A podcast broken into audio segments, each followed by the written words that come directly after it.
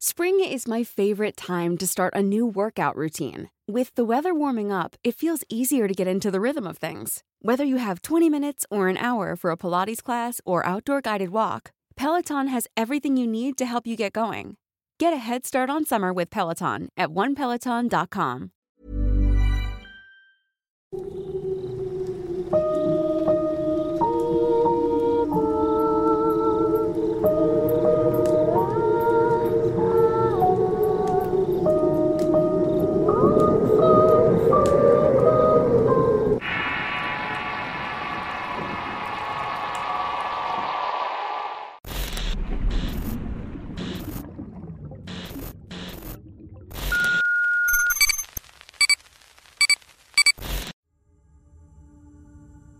Laura.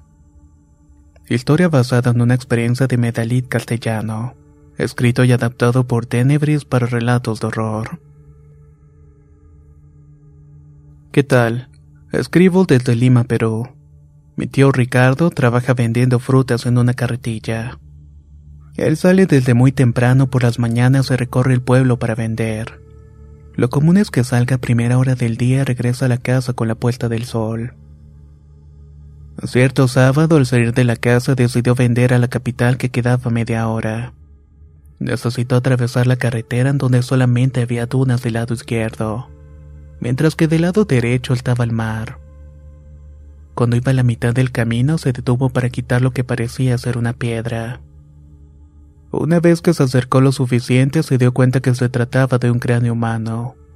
Por el descarte del hueso parece que tenía ya muchos años desde el fallecimiento de la persona. La primera reacción de mi tío fue impresionarse, pero no se asustó.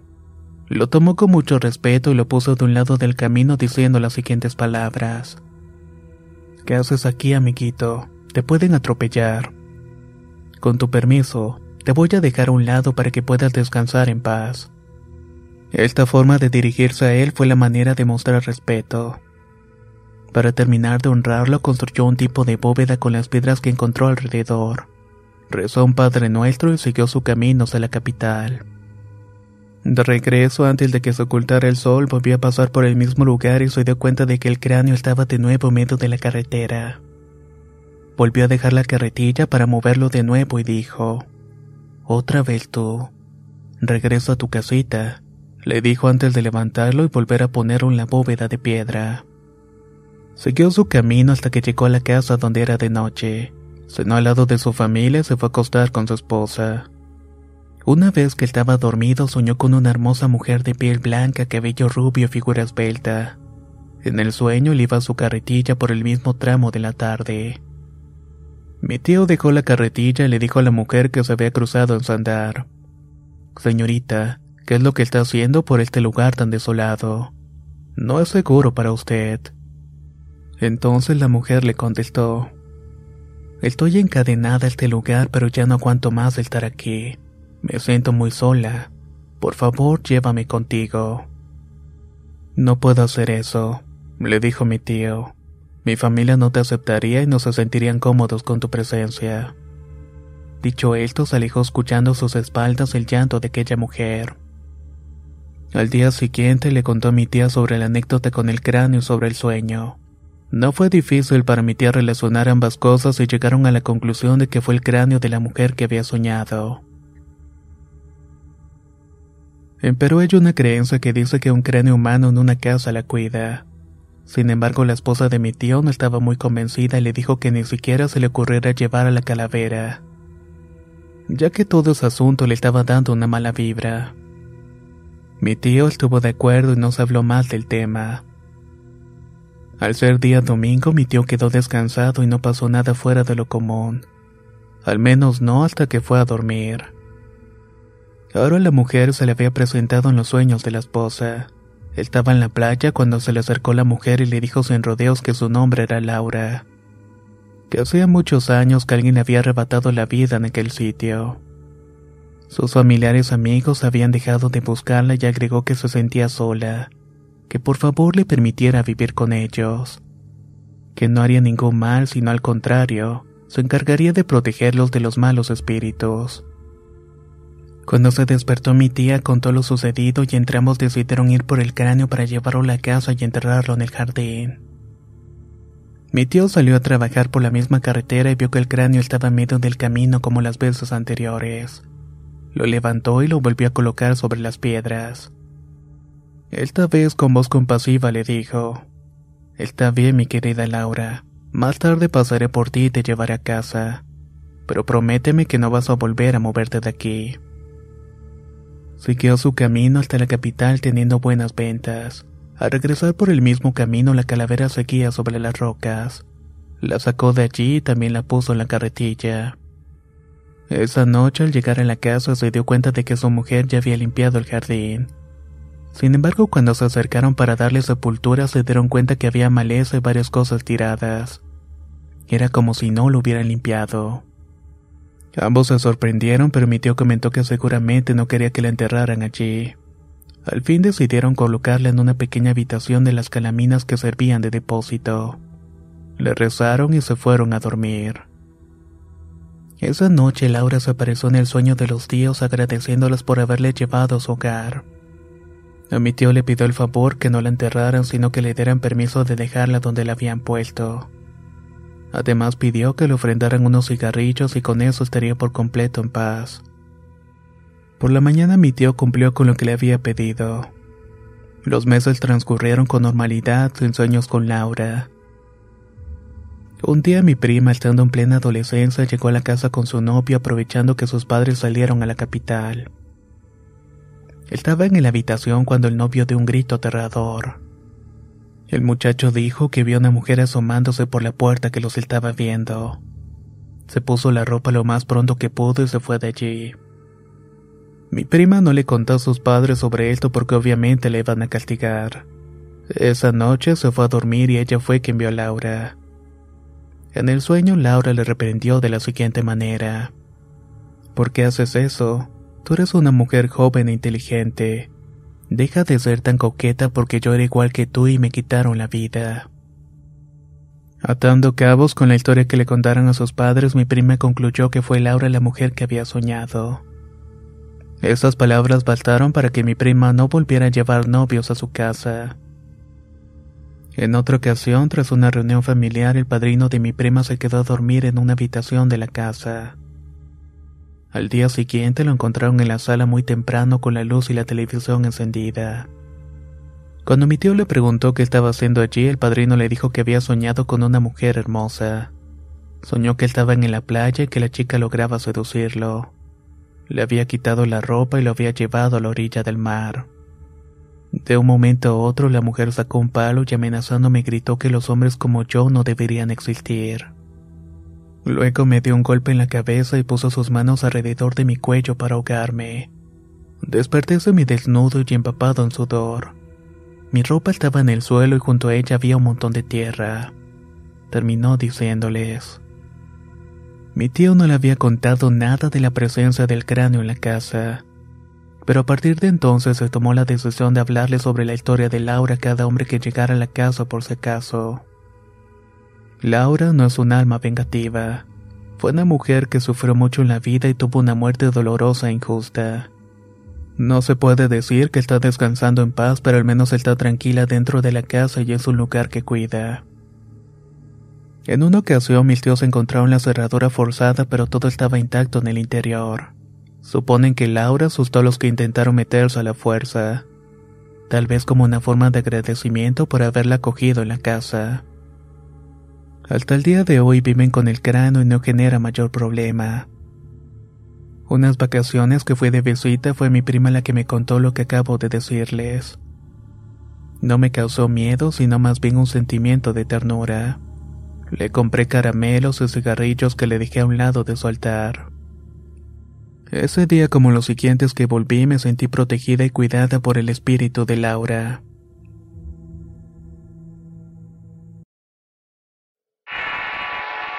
Húngaras. Historia basada en la experiencia de Alan Mendoza.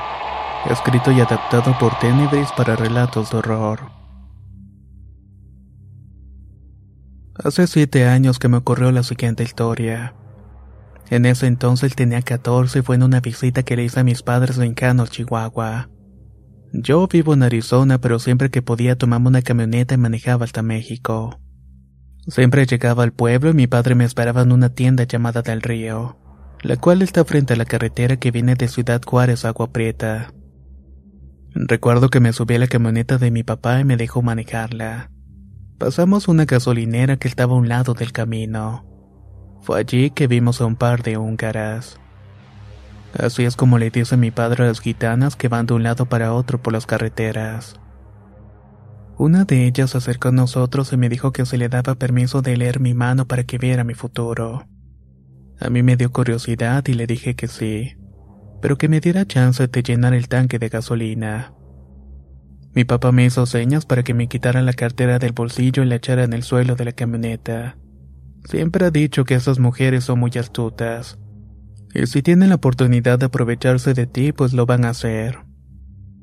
Al terminar de llenar el tanque me acerqué a la mujer y no sé bien por qué, pero me sentí muy nervioso. Nunca tuve una experiencia similar donde me predijeran el futuro. Hey, I'm Ryan Reynolds. Recently, I asked Mint Mobile's legal team if big wireless companies are allowed to raise prices due to inflation. They said yes. And then when I asked if raising prices technically violates those onerous two-year contracts, they said, "What the f*** are you talking about? You insane Hollywood ass." So to recap, we're cutting the price of Mint Unlimited from $30 a month to just $15 a month. Give it a try at mintmobile.com slash switch. $45 upfront for three months plus taxes and fees. Promoting for new customers for limited time. Unlimited more than 40 gigabytes per month. Slows. Full terms at mintmobile.com.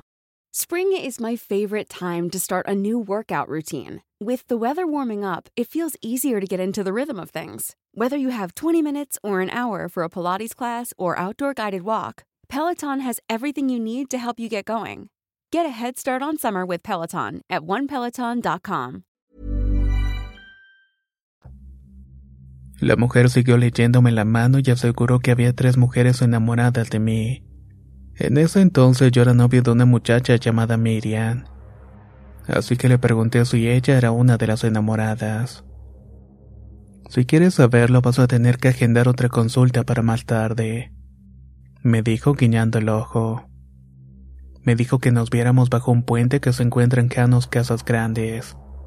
Me pareció muy engañoso, pero le dije a la mujer que iría. Sobra decir que no fui porque seguramente me iban a embaucar con un amuleto o otra cosa. Me sentí muy inseguro de ir a un lugar desconocido con una divina. Esa noche se durmieron todos en la casa menos mi padre y yo. Ahí comenzamos a platicar de cómo me iba a la secundaria y cómo me estaba portando en Estados Unidos. Nos dieron las 12 de la madrugada y yo ya estaba muy cansado y decidimos irnos a dormir. Me quedé en la habitación de mi abuelo y de todos los cuartos era el menos iluminado. Este quedaba también pegado a la puerta de la calle principal. Ya me estaba agarrando el sueño cuando escuché la voz de una mujer que estaba hablando con otra. En un primer momento no entendí lo que decían sobre todo porque el idioma que estaba hablando no era español ni inglés. Luego de un rato se quedó el ambiente en silencio para romperse con una serie de pasos en el exterior. Era como cuando pisas hojas secas. La luz que salía de la parte de arriba de la puerta se fue oscureciendo poco a poco. Sentí que el corazón se me iba a detener y el cuerpo dejó de responderme. No podía mover un músculo para salir de allí. Me estaba quedando sin aire cuando una silueta se reflejó claramente en la pared. Ahí tuve chance de brincar de la cama y me fui corriendo con mis padres. Ellos se levantaron muy sorprendidos de verme allí porque ya estaba grande para buscarlos por pesadillas. Cuando me preguntaron qué era lo que estaba pasando no pude contestar porque me faltaba el aire. Al calmarme un poco le susurré que afuera había alguien. Mi papá se levantó y mi madre se quedó abrazándome. Me dijo que intentara tranquilizarme y que mi papá nos traería noticias. Cuando volvió mi padre me dijo que afuera no había nada. Pero estoy seguro que fue la húngara la que vino por mí. Quizás en venganza por no haber ido a la consulta. Sé que esto puede parecer una tontería, pero es mejor mantener lejos a las personas que ven más allá que nosotros mismos. La viejita. Experiencia enviada por Rachel Vargas escrito y adaptado por Tenebris para relatos de horror. Quisiera contar esta historia que me ocurrió en el año 2002 en una casa que renté para vivir con mi hija menor y yo. Este inmueble se encuentra ubicado en Cuatitlán Izcalli. Al poco tiempo de instalarnos comencé a tener amistad con el dueño de la vivienda. Lo raro es que entre más me frecuentaba este señor, mis sueños se volvieron más extraños. Soñaba una anciana de estatura baja, gordita, que llevaba un vestido deslavado y un mantil. En su cabeza tenía poco pelo acomodado en una trenza. Eso sí, lo único que no pude verle en todo ese tiempo fue su cara. Ahora recordando puedo asegurar que la veía en sueños y llegué a sentir su presencia también despierta. Era como si nos estuviera observando desde todos los rincones de la casa. Cabe decir que la presencia de esta señora no me daba miedo, pero sí me causaba cierta inquietud. El arrendador se presentaba con frecuencia para discutir temas del departamento. En una ocasión llegó algo tarde y fue en ese momento que escuchamos cómo se estaban moviendo los trastes de la cocina. Fuimos a ver qué era lo que estaba pasando, pero todo estaba en su sitio. Comencé a percatarme que a un costado de la puerta principal se juntaban muchas moscas que volaban de manera circular. Era algo muy desagradable para mí y por lo mismo trapeaba seguido y hasta regaba insecticida. Pero los efectos de este solamente duraban un par de horas y todo volvía a juntarse. Estas manifestaciones llegaron a convertirse en cotidianas para mí, ya que había ocasiones en las que de rojo veía sombras en el comedor que se metían en las habitaciones. Un día en el cual el dueño estaba en la casa sentado alcanzó a ver una sombra pasar de mi habitación hasta la de mi hija. El señor me preguntó si estábamos acompañadas, a lo que le respondí que no, y hasta ahí quedó el comentario. Tiempo después me hizo amiga de la vecina de lado. Ella tenía mucho tiempo viviendo en ese lugar y conocía de sobra la familia del señor. La confianza entre ambas fue aumentando poco a poco, al punto que me atreví a preguntarle si sabía algo de la casa que estaba rentando yo, si de casualidad había pasado algo extraño. Mi vecina hizo una expresión de asombro y como no queriendo cambió la plática. Conforme pasó el tiempo, la viejita se presentaba en todo momento, pero eso sí sin molestarnos ni atacarnos. Comencé a notar que durante las visitas del dueño los ruidos de la cocina se hacían más violentos. Todo esto me tenía bastante intrigada. En otra ocasión le pregunté de nuevo a mi vecina sobre la vivienda. Para mi sorpresa, esta vez sí me dio una respuesta. Comenzó a contarme que años atrás en esa casa vivía la madre del dueño. La misma vecina fue la que se encargaba de darle de comer a la señora. Dijo que a veces llegaba con la comida y la viejita se enojaba con ella sin ningún motivo. La vecina la ignoraba y la dejaba la comida con paciencia.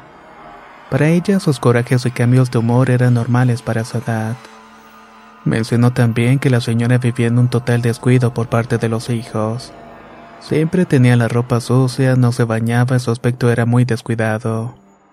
De pronto la dejó de ver por unos días por asuntos personales. Cuando la volvió a buscar, la viejita no salió para recibirla. Decidió entonces brincarse por el patio de la parte trasera que se conectaba con el suyo. Al asomarse por la ventana de la cocina vio a la anciana boca abajo en el piso de la sala. Esto me llamó la atención porque es precisamente ese lugar donde se juntaban las moscas. La vecina fue corriendo a avisarle al señor de la renta y el hijo entró en la casa y se acercó a la señora para revisarla, pero desafortunadamente había fallecido. Dio aviso a las autoridades, llegaron los peritos y se hizo un escándalo en la calle. Después de esta conversación entendí que la presencia en la casa era de esa señora y esta se manifestaba cuando llegaba el hijo como una forma de llamar la atención, cosa que le había faltado cuando estaba viva. Tengo el presentimiento que yo seguramente le caía bien, y por esa razón nunca me hizo algún tipo de daño. Meses después me cambié de casa y ya no supe más de la presencia de aquella viejita. Muchas gracias por haber escuchado mi historia.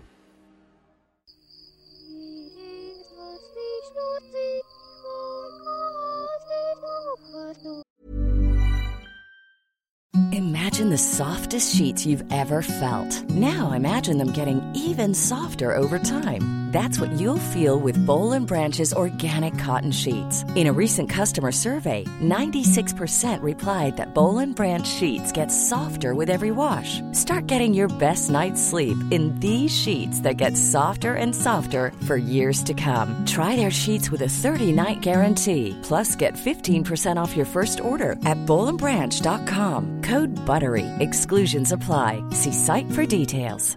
Even when we're on a budget, we still deserve nice things. Quince is a place to scoop up stunning high-end goods for 50 to 80% less than similar brands.